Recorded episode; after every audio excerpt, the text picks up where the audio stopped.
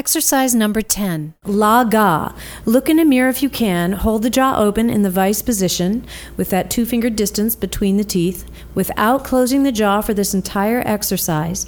Let the tongue reach up behind, place it behind the back of the top teeth and say la and let it flip onto the lower lip. La. La. And then say ga, keeping the tongue touching the lower lip and don't let it pull back in or cl- don't let your jaw close. Ga. Just let the tongue reach up to the roof of the mouth and the back and say ga. Ga. Now together. La, ga. It's best to watch in the mirror to control these movements until they become natural so that you don't close your jaw at all for the entire exercise. And remember, don't keep it open too far. It's only a two finger distance if you place two fingers between your teeth. That's a good measure. So say la, ga, la. So here's the exercise la, ga, la. Add vibrato at the end.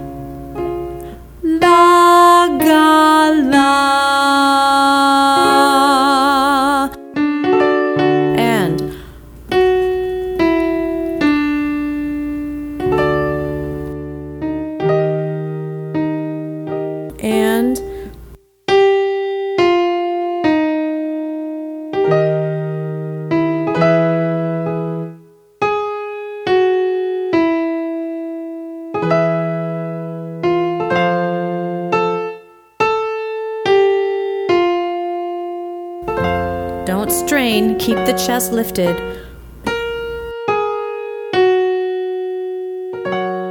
Take the tension off the throat by the chest staying lifted. Try to relax the back of the neck as you sing. And keep the chin pointed slightly down.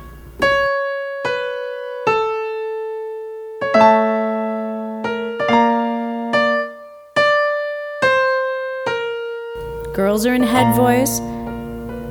Guys might be in falsetto.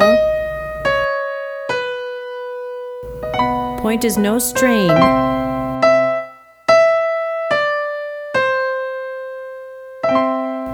Keep the chest raised higher than normal.